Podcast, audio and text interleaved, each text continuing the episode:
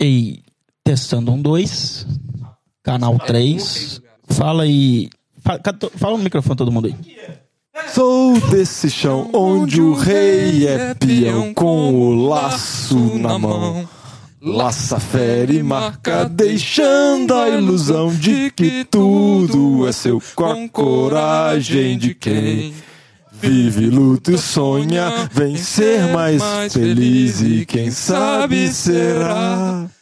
Voam livres pensamentos seus e vão pelo ar, fazem sonhar e sentir-se um Deus. Ô garçom, liga a TV lá, o jogo tá pra começar. Atenção, Podosfera, vai começar NFL de Boteco.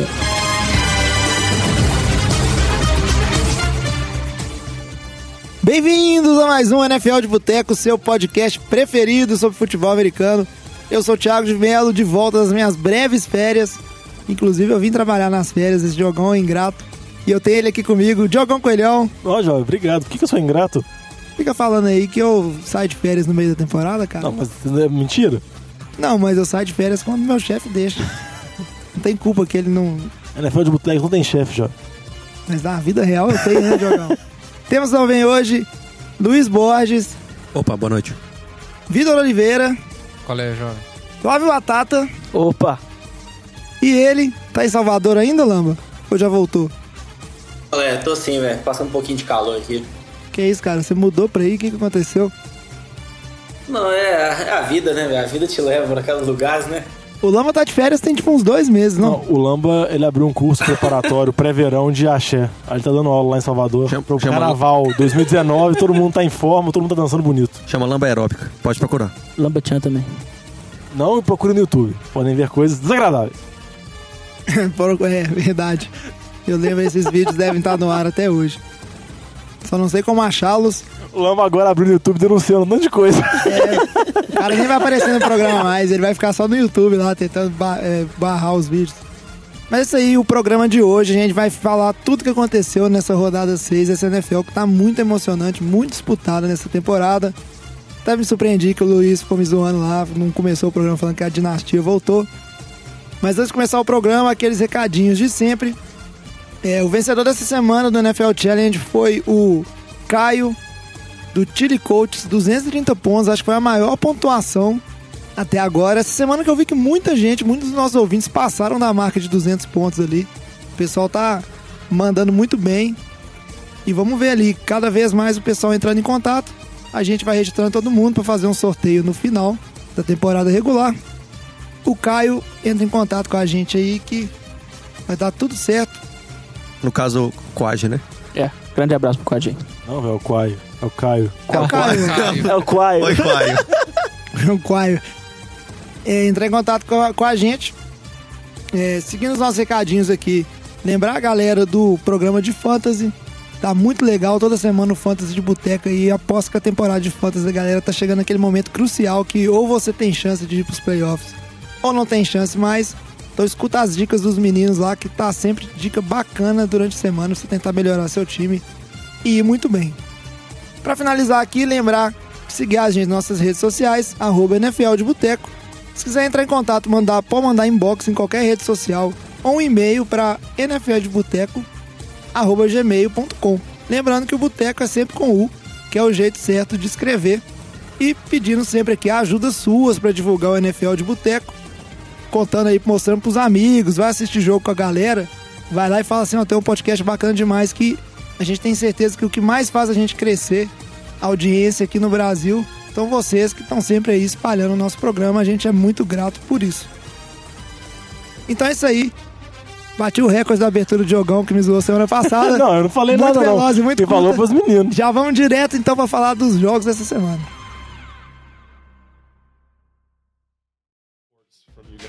Uh, Adam calls it the dead arm dance.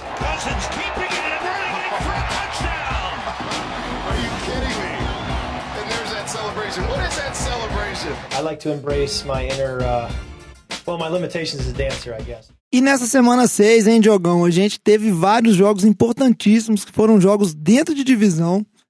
Coisa assim muito impressionante. Jogos que estão definindo a temporada que tá tão apertada, né? Eu vi que no programa passado vocês falaram do programa do tanto que a NFL tá, tipo assim, disputado, tanto que várias divisões ainda estão abertas. E é justamente esses confrontos internos em divisões que vão significar muito lá na frente, que é o, o principal critério de desempate, né? Depois que a gente cai ali em, em questões de, é, de quem ganhou mais, quem perdeu, a gente vai para esses jogos intradivisão, né? E para começar aqui, a gente tem que falar da vitória do Atlanta Falcons, esse time que tanto decepciona os seus torcedores, mas que pelo menos fez o para casa, ganhou de Tampa Bay, o seu time do coração, pelo menos nessa, nessa temporada, que depois do início avassalador, não tá colocando medo em mais ninguém, Diogão. O que aconteceu com o Tampa Bay? Ah, acabou acontecendo que era mais esperado, assim, na temporada, né? Até quando eu brinquei nessa temporada que não era pra ter muitas expectativas. Eu tava falando sério porque esse jogo foi, foi assim, o retrato clássico do time de Tampa.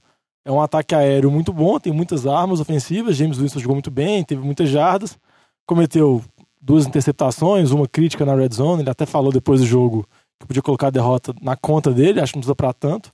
Mas ele mostrou mais ou menos o que ele vem demonstrando na carreira. Um jogador que consegue produzir muitos números, mas vamos dizer assim, falta algumas decisões melhores alguns momentos mais assertivos do jogo. Em compensação, a defesa de Tampa, principalmente a defesa contra jogo aéreo, é praticamente nula. Não tem praticamente, praticamente nenhum corner, nenhum safety saudável, joga só base calouro. Tipo, não consegue pressionar o outro QB, assim vai tomando jarda atrás de jarda. Assim, acho que se projetar o que a defesa de Tampa tomou nesses primeiros jogos, até o final da temporada, em termos de defesa contra passe, eu acho que tem. Eu acho que o pior rating, os quarterbacks têm o maior rating, tem a maior jardas por tentativa, tem a maior jardas aéreas por jogo, assim, é projetado como uma das piores defesas da história, assim. E no jogo contra a Atlanta foi um jogo de duas defesas muito ruins, por isso que foi um tiroteio completo o jogo. Essa divisão aí, que quem diria, né? Eu tenho que fazer minha meia-culpa aqui, que zoei, zoei, zoei o Lamba, mas aparentemente o Saints vai levar ela tranquila. Os adversários não estão mostrando que vão mostrar o mesmo nível de competição da temporada passada, principalmente pelo lado de Atlanta aí, que tanto esperava, mas as lesões na defesa tornaram esse time uma peneira, que marca muito ponto, mas sofre muito ponto. Então, Lamba, que Saints dominou, né, essa divisão, tá tudo ajeitado aí pra chegar aos playoffs com tranquilidade vencer na NFC Sul. O time ficou de baixo essa semana, foi uma época boa pra baixo pra dar uma descansada. De, de Carolina ali, que tava disputando ali com, com o Saints, que vinha bem, acabou perdendo essa rodada, né? Não teve uma boa atuação.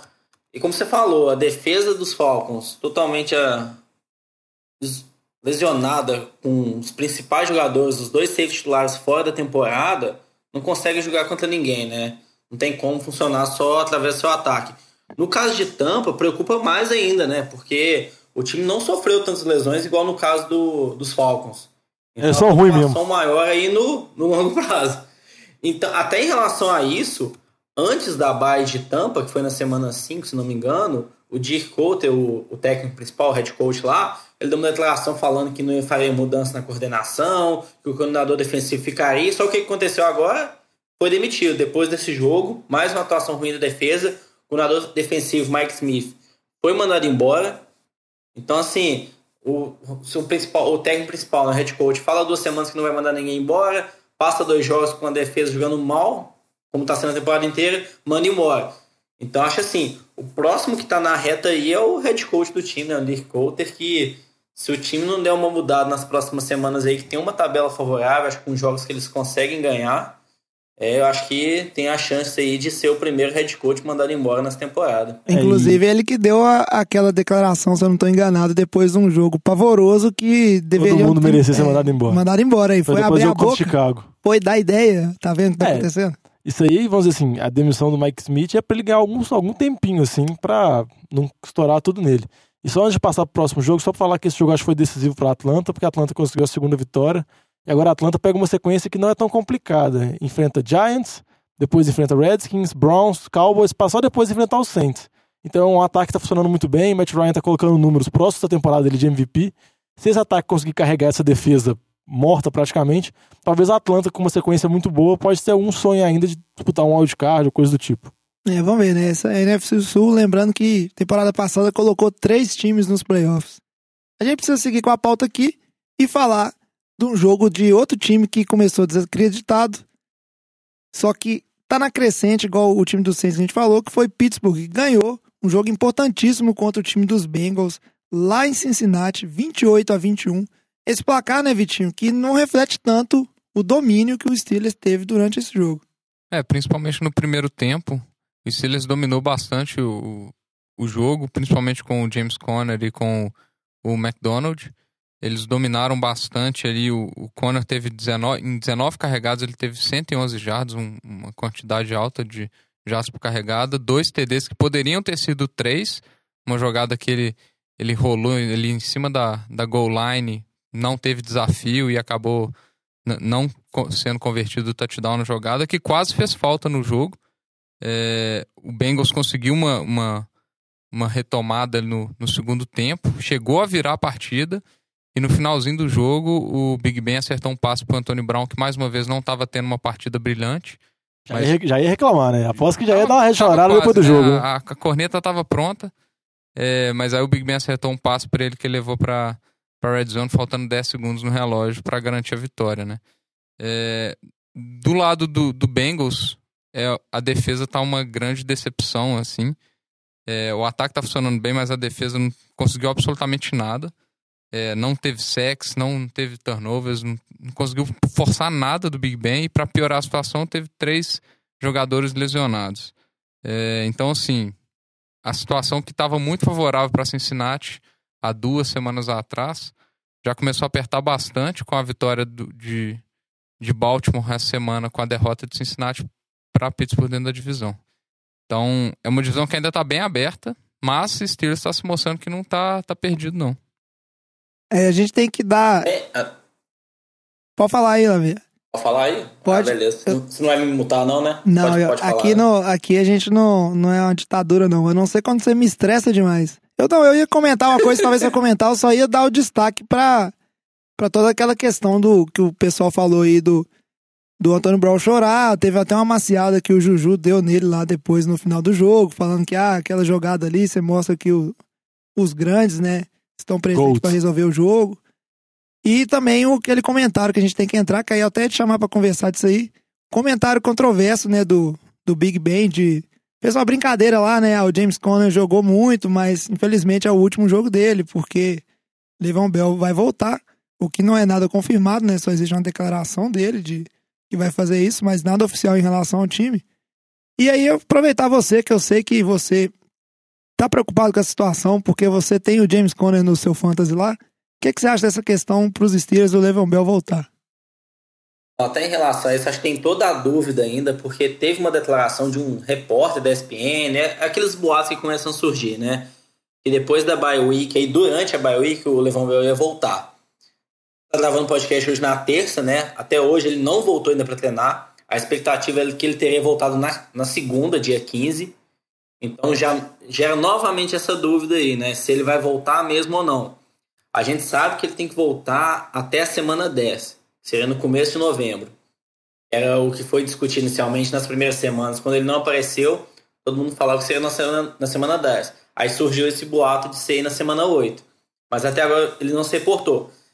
Tem uma discussão em torno como vai ser a volta dele, né? Vai voltar fora de forma, o James Conner jogando bem, também vai ter um backfield, vai ter oportunidades. Eu acho que o backfield, se o Bell continuar no Pittsburgh, não for trocado, acho que vai ser um backfield dividido. Acho que o Conner tá jogando muito bem para você tirar totalmente do jogo, mas eu acho que pro bem do time vai acabar sendo uma divisão aí. Só se o Bell voltar muito bem em forma, que ele domina o backfield. Eu acho que só um, ponto interessante aí, o time do Eagles, o do Eagles ele fez uma alteração no contrato do Fletcher Cox, liberou quase 7 milhões de, de espaço no salary cap para esse ano. Então hoje o time do Eagles aí tem na casa de 11 milhões de espaço no salary cap. O retorno do Bell agora, ele traz um impacto de 10 milhões no salary cap. Então assim, o Eagles é um dos times que era cotado para uma possível troca do Bell. Então assim, hoje o Eagles já tem um salary cap para comportar a ida do Bell.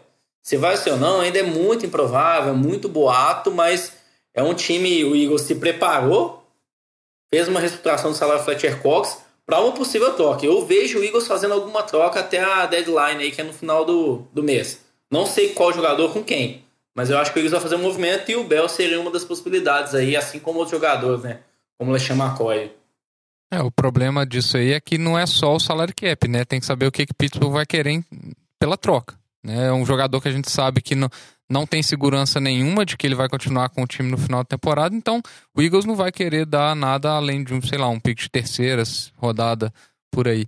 É só uma observação, o Pittsburgh ele tem a opção de colocar o Bell na exemption list e que ele não voltaria, mesmo que ele se reportasse ao time, ele não jogaria até a semana 10. Né? Então o Pittsburgh ainda tem essa, essa opção também. Foi por duas semanas. É, a gente aguarda esse retorno aqui. É uma coisa importante pra ficar de olho, porque o time de Pittsburgh deu uma crescida, tanto defensivamente quanto ofensivamente. E essa vitória sobre Cincinnati coloca ele de novo no- na disputa séria pela divisão, porque foi uma vitória muito importante. Essa divisão que parece que vai ser entre Ravens e, e Pittsburgh, né? Só uma estatística que eu vi muito interessante com relação a esse confronto Pittsburgh e Cincinnati. Big Ben jogando lá em Cincinnati, 13 vitórias, apenas duas derrotas. Se isso não é freguesia, eu não sei o que é. Big Ben domina Cincinnati e aparece que agora o Pittsburgh engrenou, tem tudo pra voltar a tomar a divisão. Tem que saber quem que é mais freguês, Cincinnati ou Browns. Ah, Provavelmente é o Browns, mas não por muito. Aproveitando aqui, a gente segue para um outro jogo dentro da divisão que foi muito importante. Dessa vez, um jogo que não foi apertado, foi até tranquilo pelo lado do Eagles. Ganhou de 34 a Surra. 13 lá em Nova York. O Alex não tá aqui para se defender, então os caras vão Alex meter. apoiou mas- tanto que nem quis vir. Mas é indefens- indefensável, não adianta. É, é só sentar e chorar mesmo, porque você tá chorando longe. Esse jogo que a única coisa que sobrou pro torcedor dos Giants foi ficar animado com a atuação do, do Saquon Barkley, que foi uma coisa de louco, né, Diogão? Uma atuação realmente impressionante dele e, o que, e acho que todo mundo esperava, porque era o primeiro jogo dele prime time, assim, então todo mundo achava que o Chacon Barkley podia estourar então, a atuação dele, assim, correu muito bem. E com relação ao Giants, com o Alex, que é muito triste que o Luiz tá brincando aí, realmente acho que o Giants chegou num ponto que não dá mais pra confiar no Eli. Tipo assim, o Eli não tenta mais passe longo. Acho que nem é justo falar que é o braço dele, porque você vê que algumas vezes o braço dele até parece ter força. Mas eu acho que nos últimos anos, assim, tanto, tanto pela pressão que ele sofre, quanto por hábito mesmo, acho que ele gerou, vamos dizer assim, o hábito de sempre se livrar da bola muito rápido. Qualquer pressão mínima que aparece nele, ele já descarta a bola num passe curto, num passe lateral, ele não consegue esperar, vamos dizer assim, tentar fazer uma leitura mais profunda, tentar ter um mínimo de movimentação. Eu sei que ele é um QB velho, mas a gente vê o Tom Brady, que é um QB mais velho que ele, ter uma movimentação, principalmente no pocket, O muito QB melhor que mais ele. velho. É, o QB mais velho. Então acho que esse é o negócio, porque você cerca ele com várias armas, com várias opções, e mesmo assim o ataque do Giants não consegue fazer nada. Não, o Barkley ele tá, ele tá alegrando, mas assim, tá diminuindo a tristeza do torcedor do Giants que tá vendo o QB do Jets tendo boas, é. boas atuações, né, nas últimas duas semanas. Ao, ao menos, mesmo que o Jets, mesmo quando o Sanders não vai tão bem, assim, pelo menos ele é uma esperança, né? Acho que a torcida do Giants, ano após ano, agora com o Eli, já não tem mais essa esperança, não tem mais nada. Agora, eu acho que o que mais chamou a atenção nesse jogo foi é, não só como atuação dentro de campo, mas atuação fora de campo do, do, do Odell.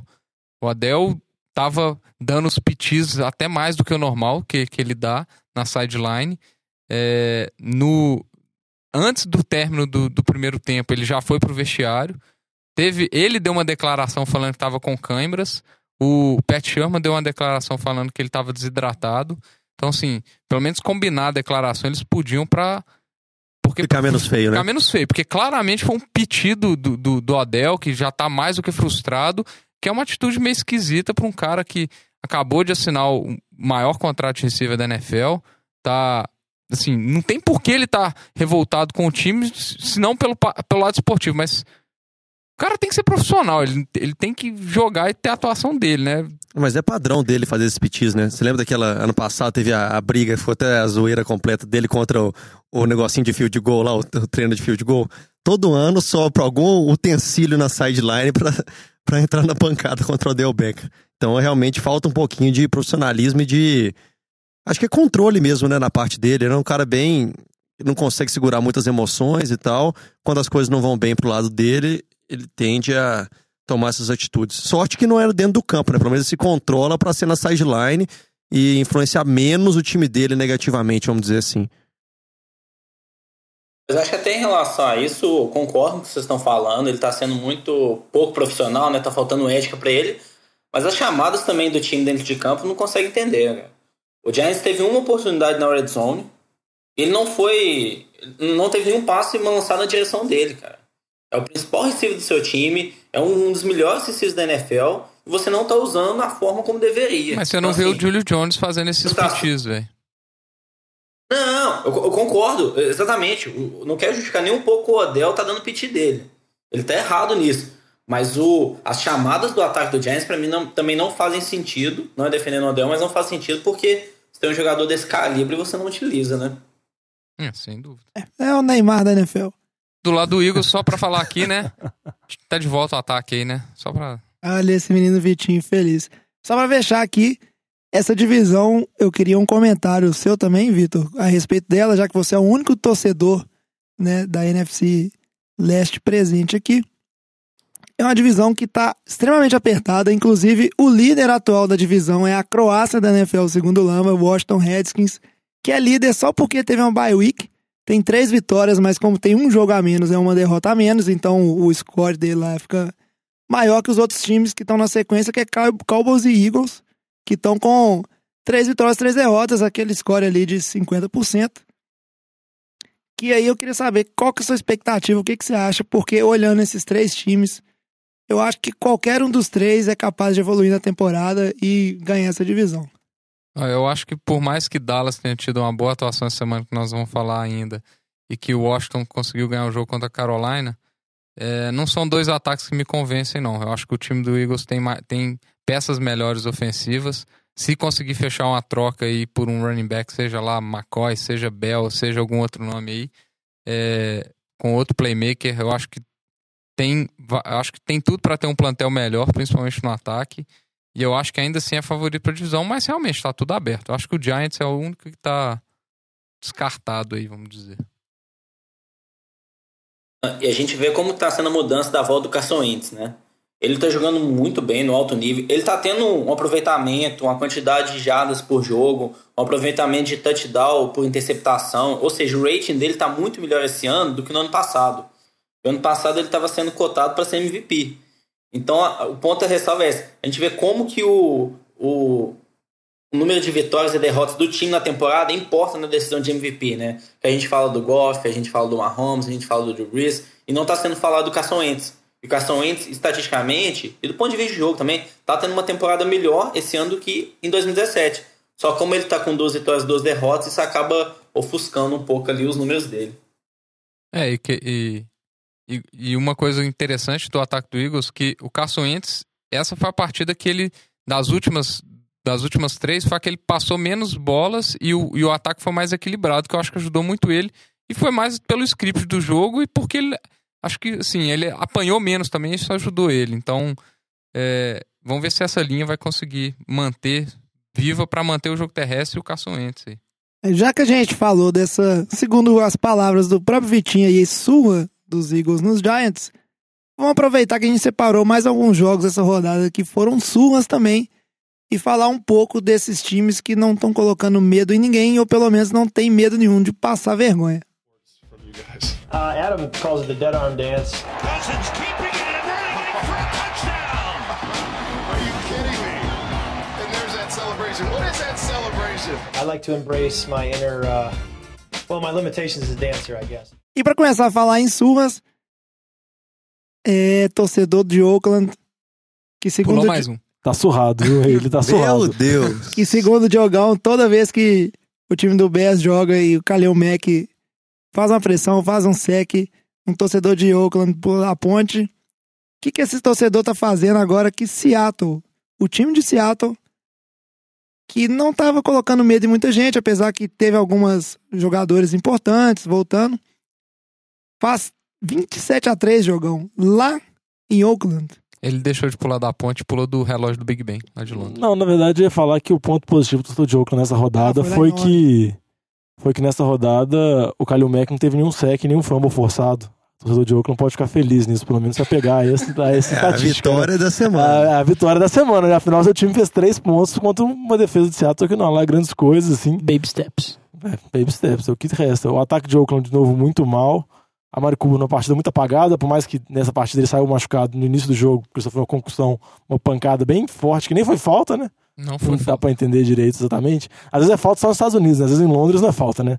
Às vezes realmente o Helm em Londres tá, tá liberado, assim, nunca se sabe. Mas o. E é isso aí, ó. O Oakland realmente parece que o Jay Gruden tá tentando uma reformulação completa no time. Parece que ele resolveu.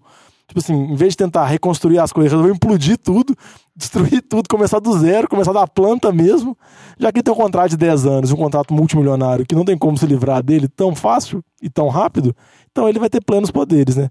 Só para dar um exemplo de mais plenos poderes que ele tem, surgiu nessa semana uma especulação falando que o Oakland está oferecendo o Amari Cooper, que vem numa temporada, vamos dizer assim, bem ruim, oscilando bastante. Bem a Mari Cooper, né? Bem a Mari Cooper. Tá procurando alguém, ver se algum time se interessa, se algum time troca, assim, num receiver que foi draftado na primeira rodada. Um receiver que o pessoal tinha muita esperança, mas até hoje não virou. Então parece que John Gruden realmente ele não, tá, não tem apego a ninguém, a ninguém que tá no time, realmente. Vai ser interessante, né? Vai livrar do Amari Cooper vai ficar com o George Nelson velho e, machu... e sempre machucado Martavis e o Martavis Bryant. Bryant do outro lado. Super animador para uma É, reconstrução. na né? verdade, eles estão é, disputando com o Giants pelo primeiro pick do draft, tá muito claro isso. O, o 49ers estava tentando disputar, agora não tá mais, que o 49ers tá tentando ganhar. Ele só não tá conseguindo, mas tá tentando ganhar, porque vai deixar pra Oakland Giants aí a disputa, talvez com o Arizona, né? A disputa aí pelo primeiro pick. O Raiders já tá pensando em 2020 na vida em Las Vegas já, velho. Total. nem nem 2019, tá pensando em 2020. Não, pô, ponto positivo pro torcedor de Oakland é isso, velho. Daqui dois anos ele não tem que aguentar mais esse time aí, ó. Pensa assim. Já pode mudar pra Las Vegas. É, eles estão. que legal. Ponto positivo é que você, que você não torce pro seu time. não, mas eles podem torcer pro 49ers, que tem um monte de time lá perto. O bom que é isso. E perto de Oakland ali tem um, um tanto de time, eles estão tentando seguir agora é a ideia do, do hockey, né? O Vegas Golden Knights acabou de começar lá, começou já chegando na Stanley Cup. Então eles estão achando, ó, vamos, vamos pra Las Vegas que vai dar certo. Lá vai dar. Não, o- Oakland, velho. Torce pro time Golden State Warriors, velho. Aproveita que o time tá bem na NBA, velho. Muda de. Muda de esporte, velho. Pronto. E é o Lamba, o Lamba querendo acabar com, a- com a- toda a base de torcedores.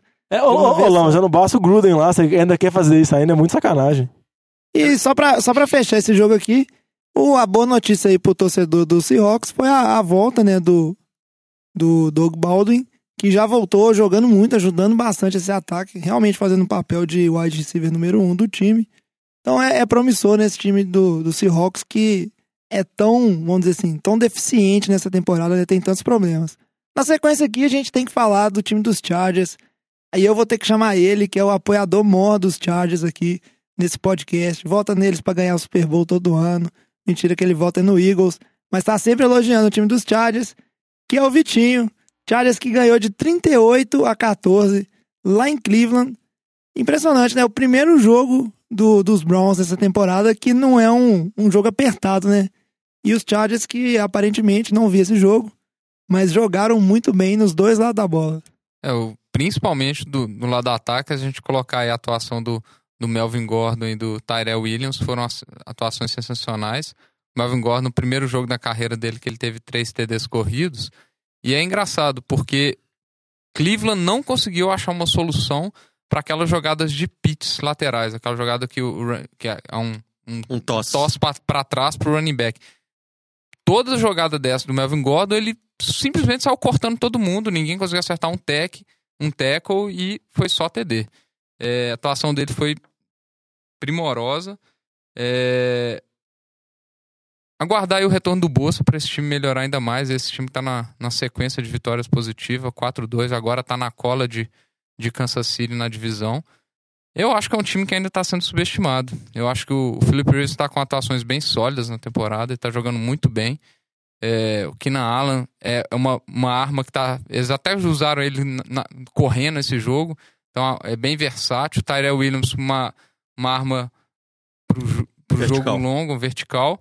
E o Mike Williams, uma, uma alternativa boa na red zone que nos últimos do- duas semanas ele sumiu, mas são armas boas pro time. Então, é, o retorno do Bolsa pode melhorar bastante esse, esse time aí, que, ó, vai dar trabalho, hein? Você vê que o Vitinho, o negócio dele é underdog, né, velho? É underdog futebol club. Ele torce pra todos os underdogs.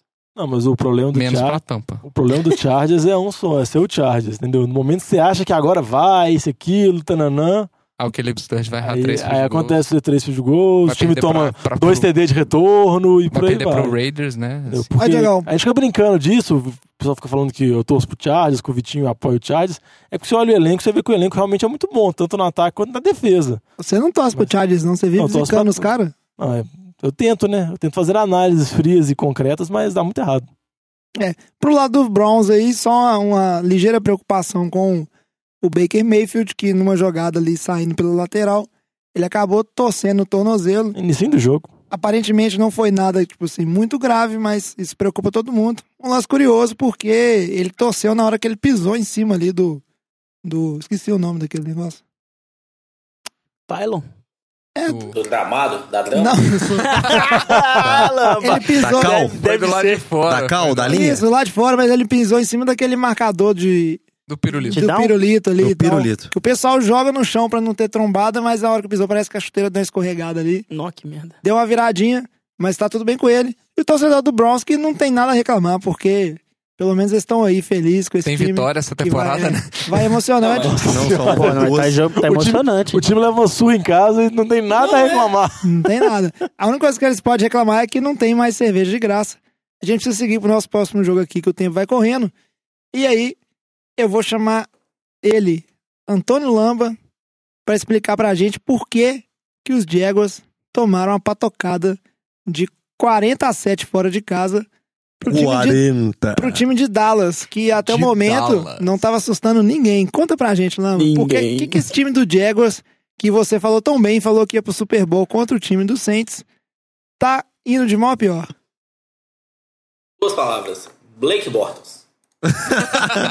Porra, mas ele tomou 40 pontos, velho. O Blake Bottas jogando de corner, Lamba. Ele, ele- ele tá marcando o jogo terrestre agora também? Tá de linebacker? Era ele marcando com o Beasley. Vocês que não viram. Não, acho que brincadeiras à parte. Não, Blake Bortles continua não ajudando o time, mas esse jogo aí tem que ser bem na conta da defesa também, né? Dak Prescott dominou, jogou muito no, no estilo universitário, correndo bastante com a bola. Tanto que assim, ele ficou abaixo de 200 jardas de passe, se não me engano. Então, ele não teve muito bom jogo de passe, foi mais nas corridas. Ezekiel Elliott, novamente um bom jogo, mas, pô, quando você pega um ataque, não consegue produzir nada, velho fez só 7 pontos o ataque do, do Jaguars. Primeiro tempo inteiro não conseguiu fazer nenhum ponto. Blake Bortles fazendo o time andar para trás. Falta do Fournette, né? Tá lesionado ainda tá fora. A gente vê num momento desse, né? O Jamal Charles, que é um jogador que eles contrataram agora, quase que teve, tipo, teve cinco carregadas, dois targets. Então, assim, é um jogador recém-contratado que teve bastante participação no jogo. Então, é um ataque que não tá funcionando, cara. O Fournette é a, é a principal arma desse time. Enquanto ele não voltar, o time não vai encaixar. O Blake Bortles não consegue carregar esse time nas cotas. Ele não ajudou nem um pouco, velho. A defesa ter- vai ter jogos que vai ser altos e baixos. Esse foi um jogo embaixo da defesa e o ataque nunca contribui, né? Então, Blake Bortles aí, acho que não sei o que eles vão fazer aí pra frente, não, porque ele vai continuar segurando esse time aí no, possível vitória no Super Bowl, cara. É, pra mim o mais preocupante é a defesa mesmo, porque tomar 40 pontos de Dallas, tomou 35 de Kansas City semana passada, mais de 30 pontos de Kansas City, e teoricamente é a força da defesa. A força do time é a defesa, né? O Boston a gente sabe que vai oscilar muito, vai ter jogos bons, jogos horríveis, jogos medianos, jogos horríveis de novo, mas não tem condição. Só uma declaração do Zeke depois do jogo, ele falou que foi a partida mais dominante que ele já jogou na NFL, em toda a carreira dele, pra ver a facilidade. Dallas ganhou assim, do início ao final do jogo sem problema nenhum, sem dificuldade nenhuma. E quando você leva dois TDs do Cole Beasley, assim, realmente você tem um problema. Não, e, e agora o Jaguars tá numa situação meio pouco esperada dentro da divisão. Agora tem três times 3-3 ali. Tennessee que teve uma atuação medíocre. Que, É o, pro- é o É o próximo jogo, é o é o pro- é a próxima surra. E, e Houston, que também a gente viu todas as dificuldades de Houston né, nessa semana. Assim, todo mundo 3-3 e ninguém esperava que tivesse 3-3 nessa situação. Tá todo mundo jogando muito mal nessa divisão aí. É, Eu quero falar que dessa divisão aí, o melhor ataque é o dos Colts, que não ganha de ninguém. Tá um 5. time, time do Jaguars que vai jogar contra Houston dentro de casa na próxima semana. Então é um jogo crucial aí pra essa divisão.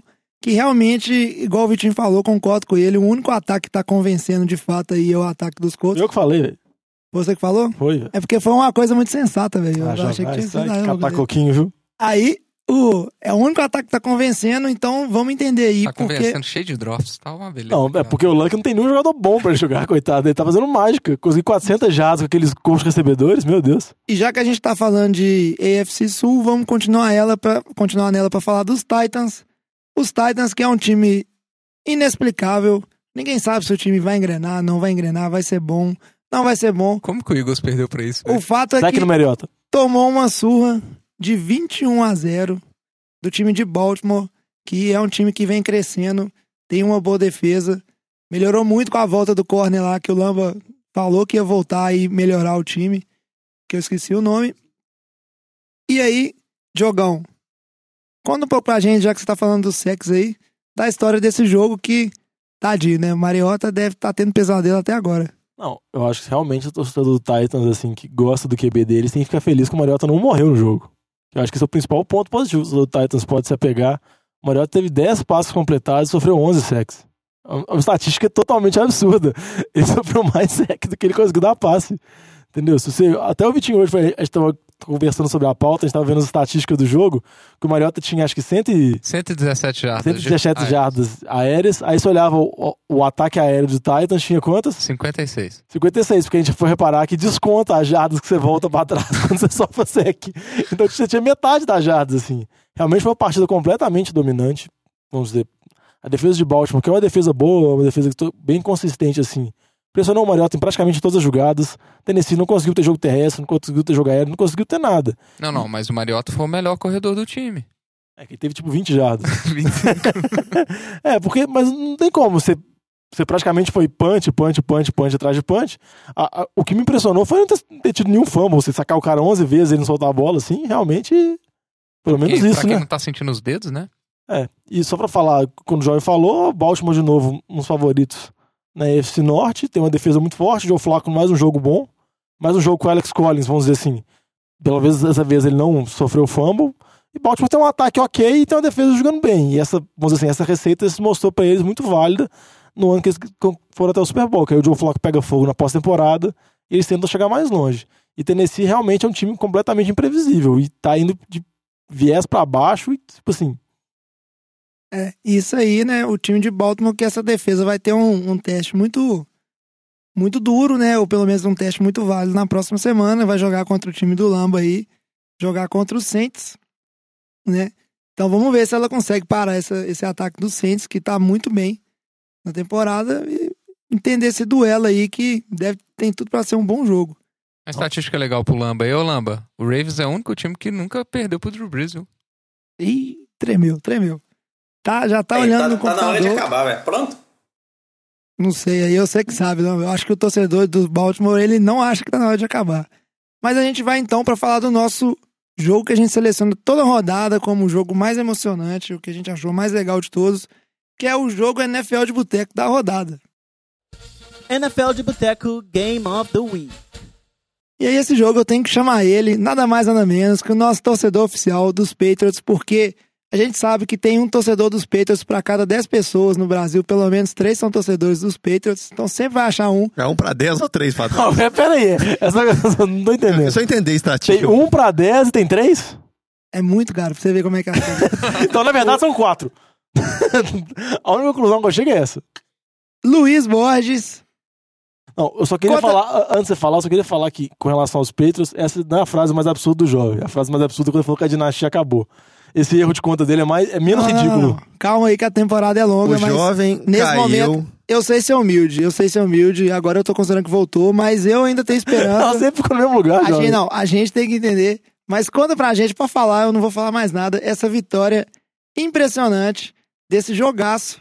Os Patriots mostrando que lá em Foxborough, no Gisele Stadium, ainda são eles que mandam lá 43 a 40 em cima de Kansas City, que é o time queridinho da galera no momento.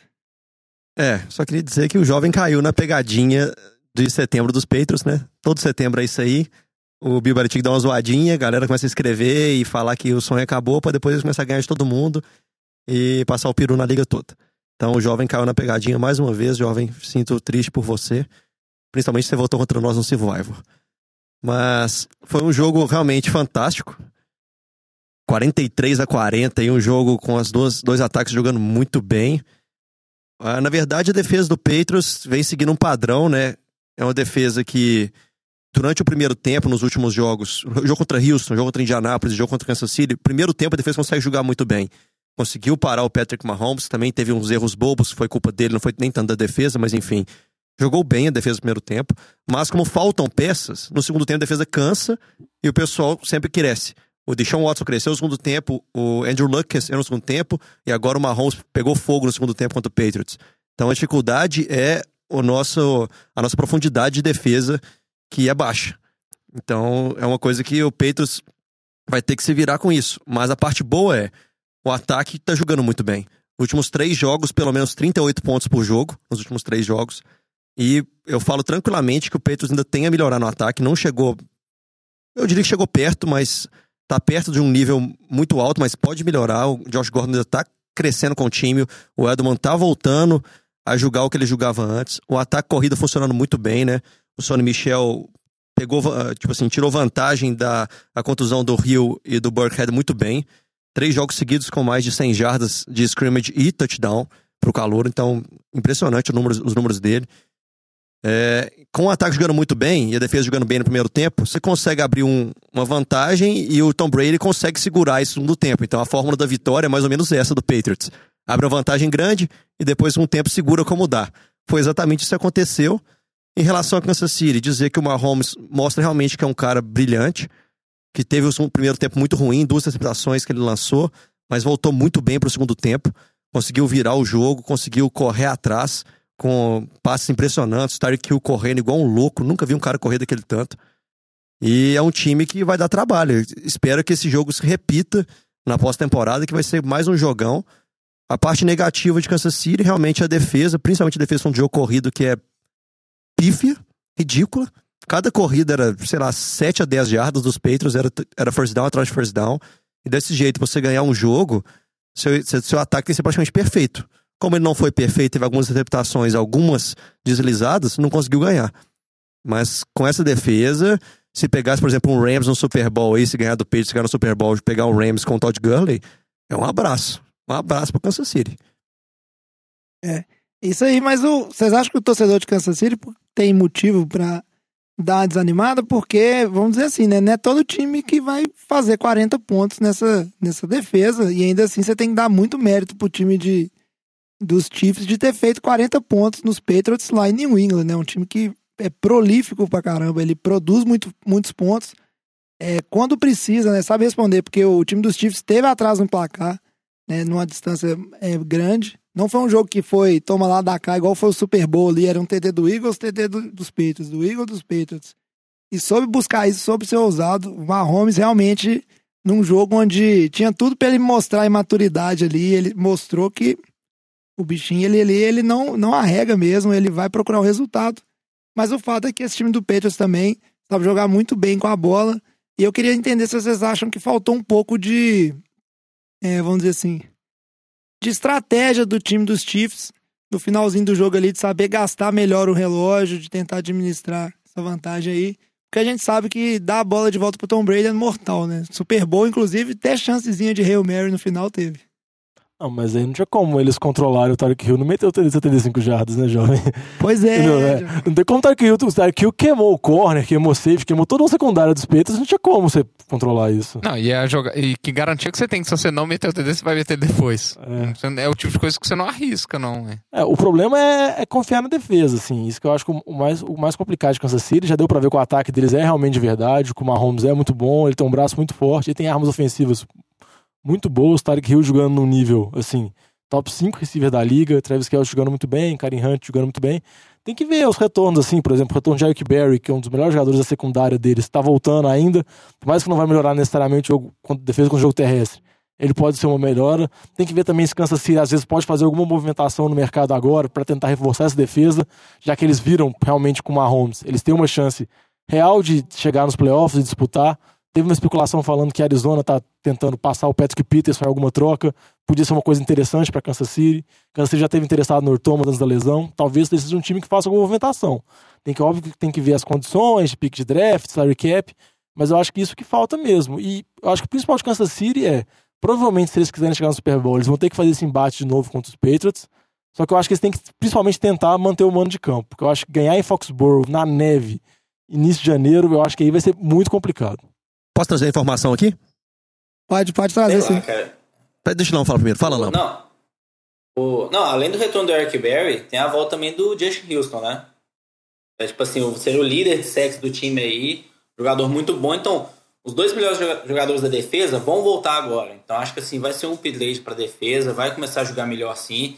O ataque continuando da forma como tá, o time tem toda a chance de ir pros playoffs e ir bem. Acho que em relação a jogar dentro ou fora de casa, cara, o jogo contra o Patriots foi equilibrado. velho.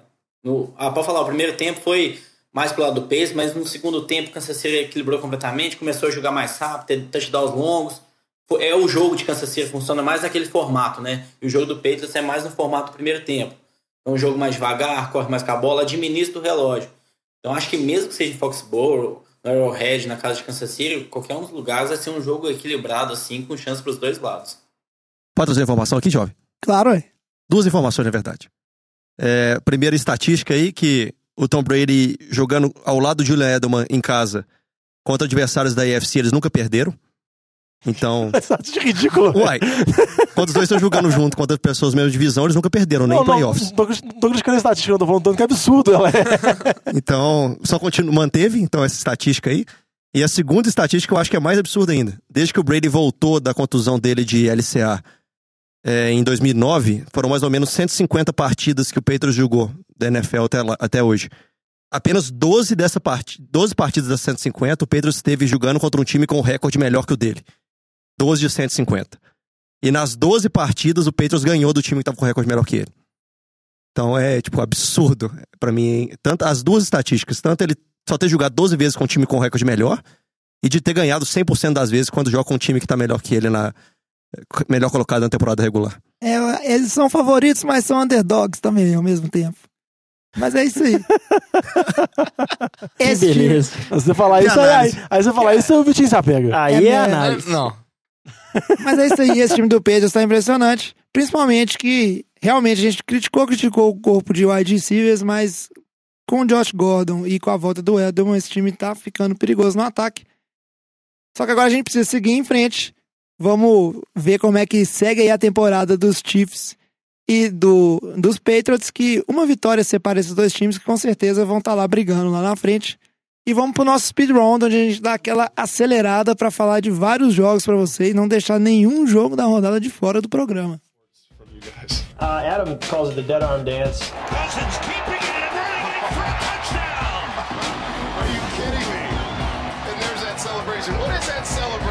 I like to embrace my inner, uh, well, my limitations as a dancer, I guess. Speed round aqui, vocês que nos acompanham sempre sabem qual é a regra. É falar do jogo ali, papo uma pessoa só falando ali, rapidinho, sem discussão. 30 segundinhos, no máximo um minuto. Quando é o Lamba, ele extrapola, fala 5 minutos. Mas se falar demais, eu vou dar mute nele. E para começar, a gente tem o Vitinho falando da vitória dos Vikings em cima de Arizona, dentro de casa, 27 a 17. É, vou começar falando do destaque negativo dessa partida aí, que são as comemorações de touchdown de Minnesota. Sou contra. É, não. São pífias e pouco criativas, na minha opinião. Repetir ainda a comemoração depois de TDs, pra mim, não é válido, mas é, tem que pensar aí melhor. É, mas falando do jogo agora, a Dantilli mais uma atuação bizarra de cabulosa. Mais um jogo com mais de 100 jardas, é o sexto seguido. É, pela primeira vez o jogo terrestre de Minnesota funcionou. Lá teve Murray, teve o melhor jogo da carreira, com 155 jardas e um TD, que facilitou ainda mais pro, pro Kirk Cousins, né? É, a defesa de Arizona tentou manter o jogo parelho, mas o ataque não ajuda e depois não conseguiu segurar, o jogo desandou todo. O ataque do Cardinals é, tá muito mal essa temporada. É a sexta semana sem chegar nem a 300 jardas. É 0 de 10 em terceiras descidas, 0 de 2 em quartas descidas, ou seja, não consegue produzir, não consegue andar, e aí não tem defesa que aguenta, né? É, o Vikings aí mostrando realmente que é uma força bem interessante nessa NFL, e o Kirk Cousins é melhor que Ezequiel. Mas é, o Lamba vibrou, hein? Na sequência aqui, o Luiz fala pra gente da vitória do Washington Redskins em casa, 23 a 17, no, em cima do time de Carolina. Washington que é o líder da NFC Leste no momento. É, essa divisão confusa na NFC Leste aí, o Washington não teve uma aparição tão glamurosa, mas contou com os erros aí do, do Carolina para abrir uma grande vantagem no primeiro tempo, né? O calouro de Jay Moore com dois fumbles e também o Kenilton com interceptação. Então, três turnovers na primeira etapa, que fez o Washington garantir ali 17 a 0 no placar. E depois só administrou o jogo, né? O Kenilton ainda tentou correr atrás e tal. Terminou 23 a 17 para o Washington, jogando em casa, garantindo-se na primeira colocação temporária da NFC Leste. E vamos ver até onde esse time consegue levar, né? E também o time de Carolina, que tem boas situações, situações ruins. É um time bem mediano, que vai ter dificuldade a chegar no wildcard da Conferência Nacional ali. É. E agora o Lamba, Lamba, conta pra gente desse jogo aqui, considerando as duas equipes. Tenho certeza que foi um jogaço essa vitória de Houston por 20 a 13 em casa em cima de Buffalo. Assim, não sei pra quem, viu? Jogo muito ruim, o time de Buffalo, assim, você vê o ataque jogando. Nossa senhora, dá dó, velho. Dói de você ver na televisão esse time, velho. Foi uma escolha ali, top 10 no time no draft esse ano. Falava-se muito que tinha um risco que ele tem um braço forte, mas não tem muita precisão. Acho que ele não tá mostrando nada dentro de campo. Ah, o jogo corrido, de vez em quando ele consegue correr a bola, Atlético. Até comentei no último jogo, mas não é isso que um quarterback na NFL funciona. Ainda teve lesão nesse jogo, deve ficar fora algumas semanas ainda. Aí entrou o Nate Pittman. Nate Pittman entrou e fez o quê? Pick six, que deu a vitória para Houston no final do jogo ali, nas últimas jogadas, dentro do time de Warren já. Houston deu sorte, porque o ataque também não estava nem um pouco bem. A defesa de Bills, os Bills vem jogando muito bem, colocando pressão, tentando carregar o time, assim como foi no ano passado, quando levou o time para os playoffs. Então Houston deu a sorte ali que os quarterbacks ali de Buffalo, principalmente o Nate Pittman, quando entrou, entregou o jogo. Deshaun Watson não jogou bem, mas o time conseguiu uma vitória, empatado ali na divisão, junto com, com Jaguars e Tennessee, com três vitórias, três derrotas. E o jogo essa semana aí contra o Jaguars, que vai provavelmente definir quem vai dormir na liderança na próxima semana. Agora, Batatinha, me explica, Batatinha, como é que seu time, líder de divisão, perdeu para Miami com o Brock Osweiler de QB 31 a 28 fora de casa? Osweiler, Dança do vampiro. Oi. Então, é, isso aí o nome disso aí é tradição. Brock Osweiler nunca perdeu pro Bears. 3 a 0 Oi, Não pode comentar no, no speed round, não. Dá licença aqui. Atuação ótima do, do Brock Osweiler aí. 380 jardas, 3 TD e 2 intercepta- interceptações. O menino jogou bem. Contou com um grandíssimo coleguinha dele ali, Alberto Wilson. Que mandou bem demais. Dois TDs que ele limpou a defesa do Bears sozinho. Recebeu um passo praticamente na linha de scrimmage e correu até a end zone. É o, o senhor Frank Gore, eterno Frank Gore, mais de 100 jardas. Primeiro jogo mais de 100 jardas dele na temporada. Lógico que ia ser contra quem? A defesa que tava jogando bem. né, Vai entender. Mas o Mitchell Trubisky jogou bem. E ninguém falar que jogou mal, vai... vai...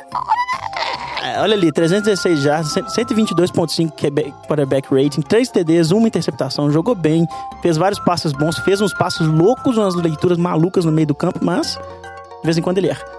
Taylor Gabriel, 5 de 5, 110 jardas, mandou bem. Enfim, no fundo, no fundo, no fundo, foi um jogo bom, que foi até o final, no overtime, muita loucura, o- o- os dois dando fumble lá na goal line e quem acertou o field goal ganhou.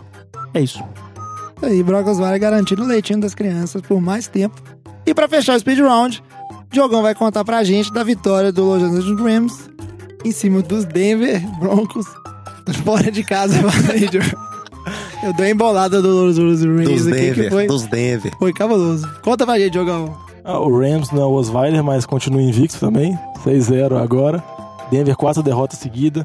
Mais uma boa atuação do Rams, mais uma boa atuação do ataque. Dessa vez quem ditou o ritmo foi o jogo terrestre. O Rams fica- acaba variando, porque tem tantas armas, tanto jogo aéreo quanto jogo terrestre. Todd Gurley com mais 200 jardas, dois TDs. Mais um jogo seguido que a defesa de Denver foi completamente dominada. A defesa que os torcedores tinham uma certa esperança. Podiam voltar àquele nível próximo ao nível do Super Bowl, parece que não é. E Case Keenum, assim, voltando à realidade, não vou falar que eu ainda acho que ele é uma evolução aos QBs que Denver tinha no ano passado, mas não é uma evolução tão grande assim. E a torcida parece estar ficando sem paciência e já tá clamando assim pela entrada do Chad Kelly, que foi jogador draftado na última rodada no draft. Então ele tem todo esse drama assim, todo esse quê especial. E só pra terminar aqui, só pra dar informação que o Cairão da Massa, o Zica das Bicudas, foi dispensado do Rams. O sonho acabou. O sonho acabou, mas era uma coisa esperada, porque o kicker deles é muito bom. Greg The Leg Zurline tá voltando de lesão. Aí o Cairão foi dispensado. Zurline tá de volta, mas Cairão daqui a pouco tá no time aí.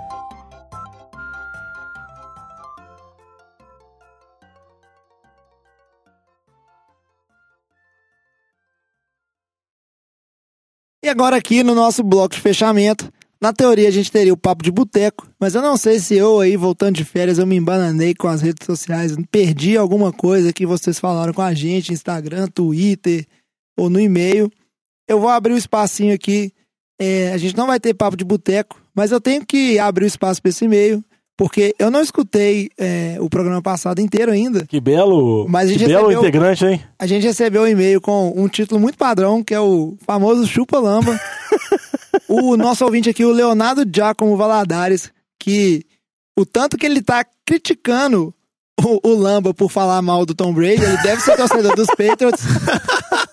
Aparentemente, eu ouvi aqui o Diogão cochichou pra mim, o Lamba falou algumas barbaridades do Tom Brady no programa passado, então ele manda aqui um sonoro chupa-lamba, falando de 200 vitórias, estatística atrás de estatística, mandando longo. Eu assim, aprovo, viu? Eu aprovo assim, esse e-mail. Ele termina o- o e-mail dele com Me Poupe, Lamba, e falando que gosta muito do podcast, não perde um. O Giacomo, que, inclusive, ó, o cara é cirurgião oncológico, mesmo O cara tem moral pra falar, Lamba. Tem Então você não. respeita aí. É. Não, mas é impressionante assim, como é que o Lamba ele consegue despertar é, o, a ódio. revolta nas pessoas, né? É uma característica muito boa, acho que é por isso que o Lamba é tão querido por nossos ouvintes. Mas aí, abrindo espaço, porque não teve o, NFL de Boteco, agora eu tô curioso pra escutar esse trecho do programa passado. Vamos seguir então a, pros nossos previews de os jogos que a gente sugere pra semana 7.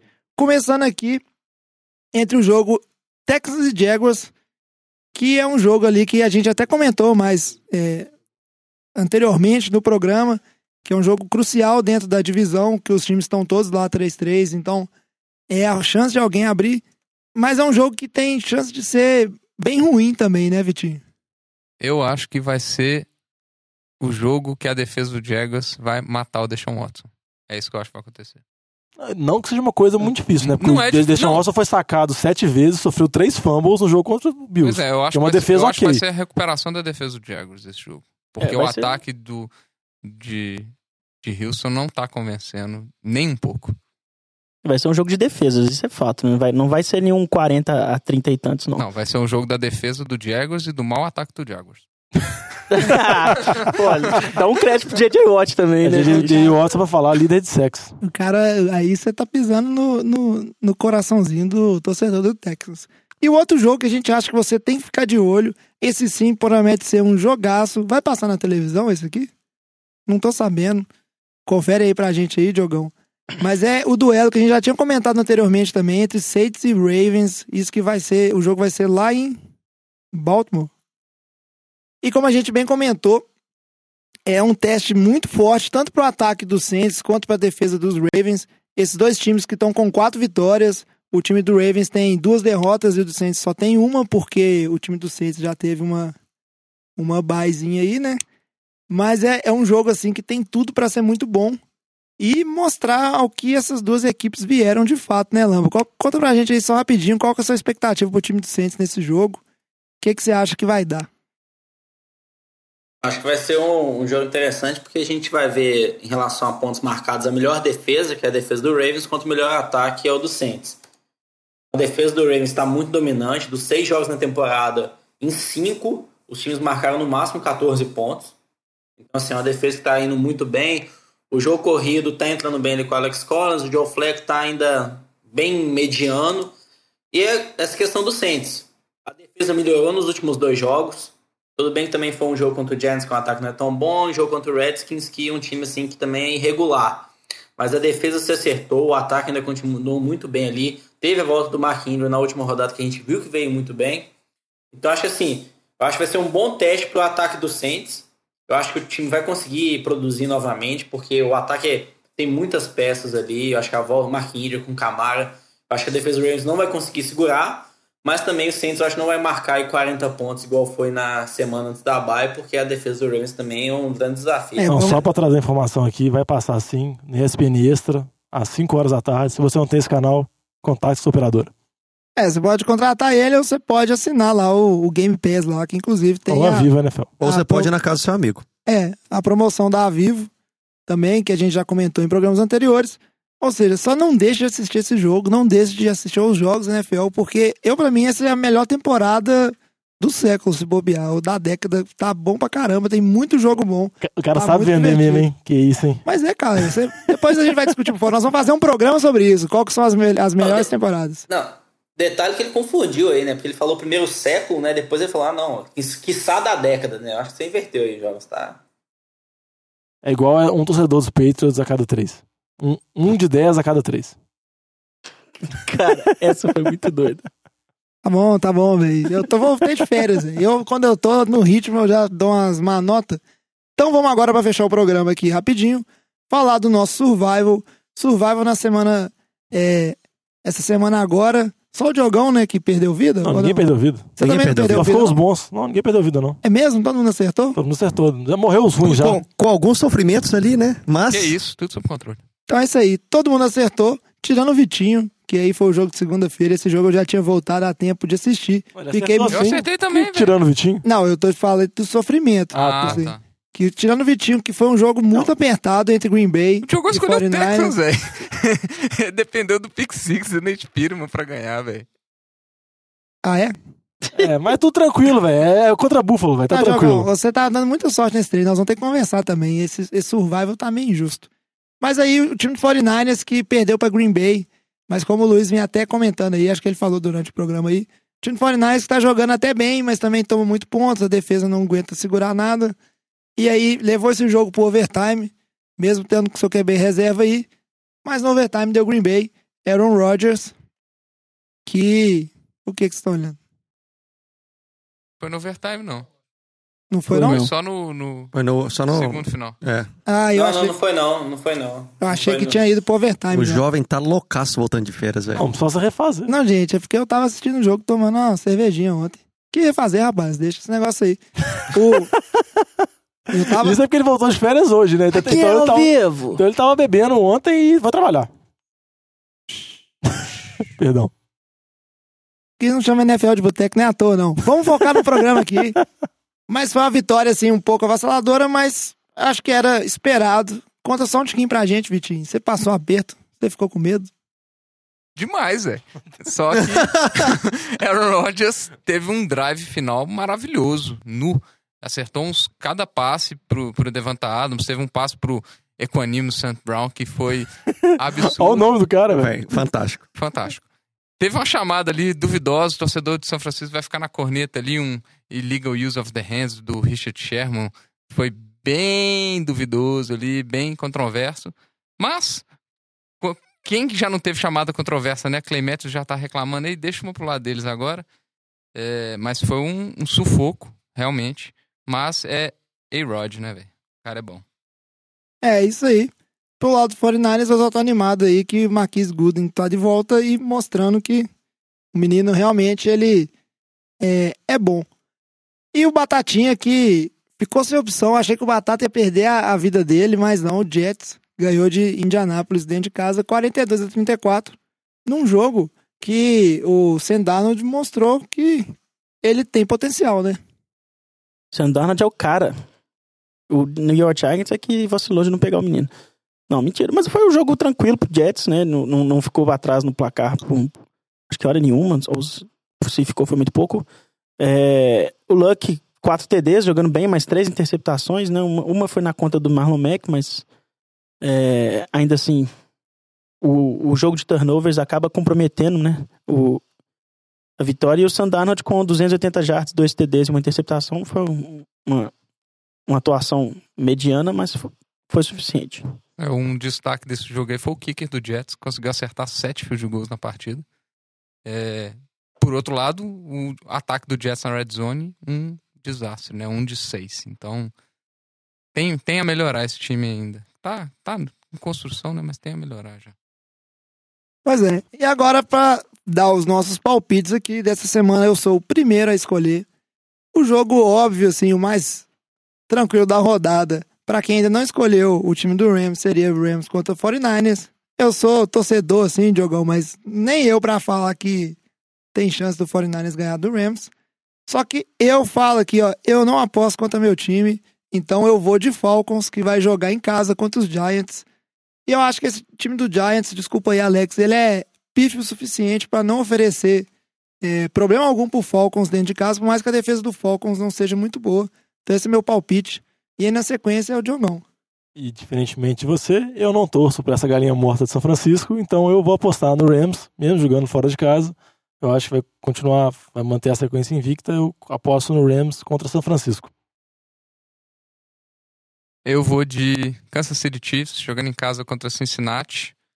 A defesa de Cincinnati tá bem baleada aí. Esse jogo não tá fazendo nada e eu confio no Mito Holmes aí. Eu, como sou bom nesse negócio aqui e sei pra caramba escolher os times que vai ganhar, vou com um time feio e nojento que vai ganhar. É o Bucks, que vai receber o Browns em casa. Não, feio e nojento não, velho. Noje- é seu- é seu time é ele- feio e ele nojento, é arrumadinho, desculpa. bonitinho e a defesa Não. fedorenta. Fedorento. Não, véi, Seu time só era legal quando tinha o Fitzmagic, Fitzmagic. destruindo. Agora virou um time... meh. Agora vocês vão trocar meu time de novo? Não, Como assim? você tem que ser torcedor deles. Para de falar mal do seu time. Já Só tá lembrando aqui. sair dessa aí, meu filho? Isso. Agora fecha pra gente aí, Luiz. Só lembrando aí, Batatinha, invictos. Começamos na parte de baixo da tabela e tamo aí, bruto. Mas eu vou escolher o Chargers, que vai pegar o Tennessee, água de salsicha em casa. Chargers tá na crescente aí. Os caras os caras- os caras têm 3-3, velho. Respeita eles. Padrão, mas enfim, a não ser que dê um negócio muito errado e o Chargers faça um jogo. Só o Chargers horrendo, tem Chargers, Não, velho. nunca aconteceu com o Chargers, né? Ele vai ganhar, vou votar 7-0. É nóis. É, bons palpites. Acho que todo mundo aí escolheu, escolheu bem. Vamos ver. dar seu, seu palpite, não lamba. Não, porque. É, velho, cara... Batata, Batata, ganha esse ano aí, porque eu já ganhei ano passado, viu? Posso zoar um pouquinho também. Beleza. Olha os caras aí, velho. Agora o cara vai viver de, de vitórias passadas.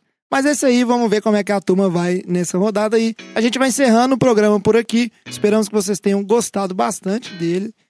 É, entrar em contato com a gente, lembrando sempre, é arroba NFL de Boteco ou e-mail para nfldeboteco arroba gmail.com.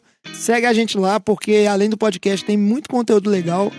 Lembra também de escutar o podcast de Fantasy, o Fantasy de Boteco. Inclusive, ele sai antes do NFL de Boteco. Então, a hora que esse programa sair, ele já tá no ar, né? Que é pra galera que joga Fantasy ter tempo de fazer as movimentações. E é isso aí. A gente encerra o programa por aqui. Esperamos que vocês tenham gostado. Que eu tô feliz demais de estar de volta. E essa NFL que tá linda demais. Então, traz a saideira, fecha a conta, passa a régua. E até semana que vem. Falou! A dinastia voltou.